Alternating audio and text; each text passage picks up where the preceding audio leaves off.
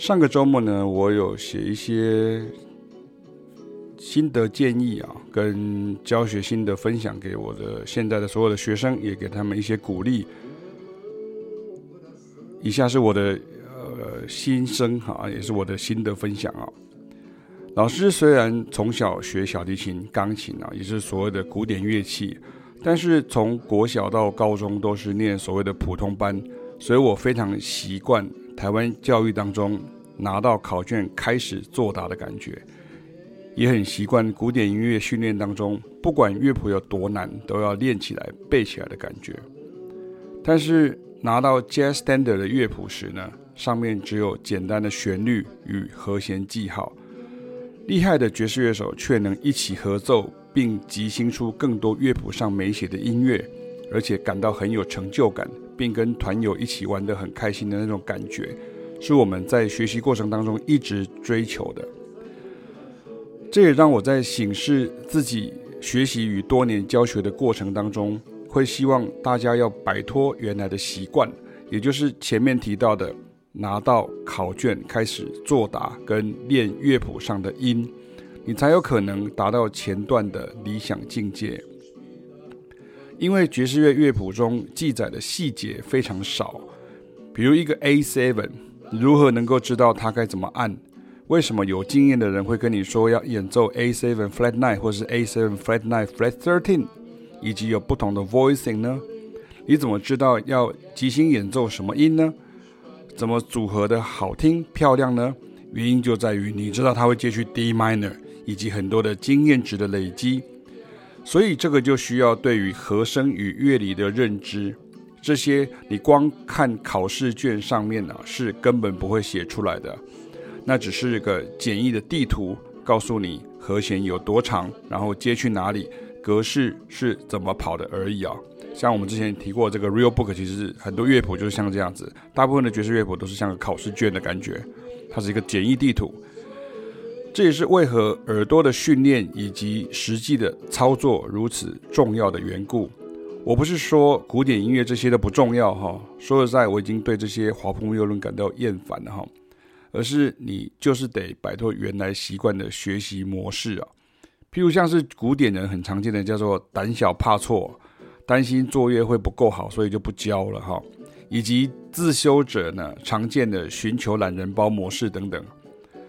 懒人包在网络上实在太多哈，懒人包呢只会让你更懒了，不会让你变厉害啊。上周呢，我还跟几位同学讲到所谓的 g o s t Note 的问题，就所谓的幽灵音呢，这个在掌握 swing feel 或 funk feel 的 groove 非常重要。比如说，嘟嘟嘟哒嘟嘟吧吧嘟嘟嘟嘟吧，嘟嘟嘟吧嘟嘟嘟，你会听到。哒不嘟吧，这样这样，或是嘟哒嘟嘟嘟哒哒嘟嘟哒嘟嘟嘟哒嘟哒梆，哒吧嘟哒啵叽个吧嘟这个滴哒梆叽个吧，这个就是 funk feel 的基本的 groove。那这个里面就有很多的 ghost note。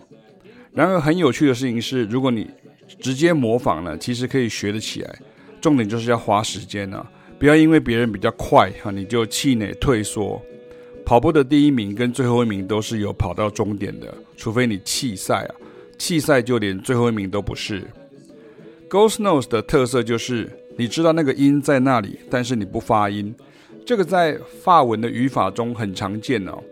我不会说全世界各国的语言呢，仅就我所知道的语言来分类啊，来分享啊这个类似的这个经验啊。比如说像是呃，比如说法国很有名就是白那个白朗峰，它叫 Mont Blanc。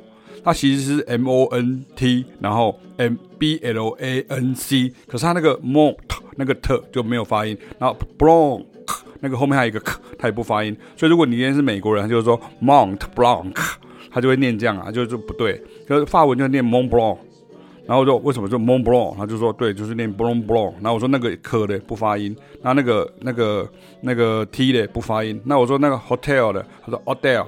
就是 Adele，就是那 H 不发音这样，可是你知道它在那里这样哈，所以如果你如果没有用前面这个挂号的这个想法来发音，就是你知道那个音在那里，但是你不发音，你练起来就会不对，甚至你看着发文字词你也念不起来哈，因为通常我们一般台湾人念外文的逻辑是英文的哈，最多是到英文这样哈，你不太可能会有西班牙文或者是这个意大利文的逻辑。所以呢，如果你没有了 Ghost Note，那古典乐训练的学生就会不就会想不到啊那个不发声的音是存在的。比如说嘟滴滴滴滴滴滴滴滴滴，跟嘟滴嘟滴嘟滴滴嘟嘟滴，对啊，两个不一样。前面那个没有，嘟嘟哒哒哒哒哒哒哒哒，就是实际上有音吹音，没音就不吹哈，不不演奏。那这个演奏起来味道就不对。那正确的是嘟嘟嘟滴嘟哩哩哩滴。其实这个倒不一定是看谱不看谱的问题哈。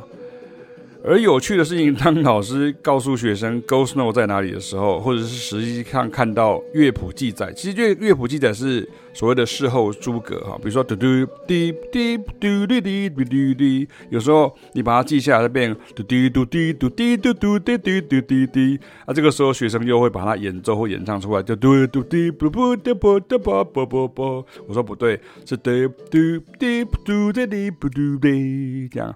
所以这个就是我讲的这个思维的逻辑啊，这这个问题。因为如果你是在古典音乐当中，它是不存在那种你知道那个音在那里，可是你不发音的这种想法。所以只有有跟没有两种。如果你想学好正确的 groove，那么你就得接受老师这种想法，也就是以前你没有接触过的想法。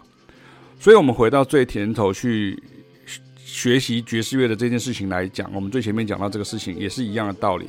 像我在另外一篇 podcast 当中有跟大家分享了，在中国大陆的影音平台上分享旧的上课影片精华时，遇到一些不明就里来呛虾好的一些读者，因为他们就是留在错误的认知上，以为一定要靠看 real book 的谱才能够学爵士乐，或者是会指引你说，怎么可能会用凭听耳朵就可以去。凭耳朵就可以学音乐呢？好，你这已经是骗人的，怎么可能那么厉害？所以一定是要有有书，要有这个乐谱记载才可能啊！这样，这个时候就犯了所谓的本末倒置的错误，因为你应该先用你的耳朵。这也是我坚持的一个教学的方法。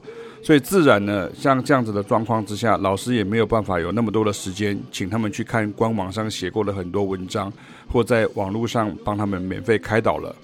所以，第一。请摆脱原来对学音乐的想象。第二，请勇于跨出脚步。会不会错？当然会错。有错被纠正才会越来越对。如果你一开始就对，那干嘛学？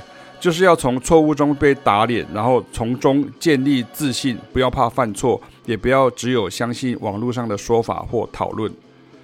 网络其实是个每个人都会说自己是对的地方，也是个很容易假装自己很行的地方。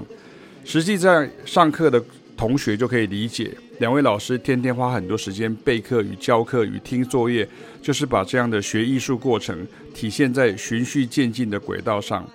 老师给学生希望的这个进步呢，其实我们才是觉得最有成就感的，而不是老师不断的 show off，那实在是太简单的作为了。所以我们就共勉之吧。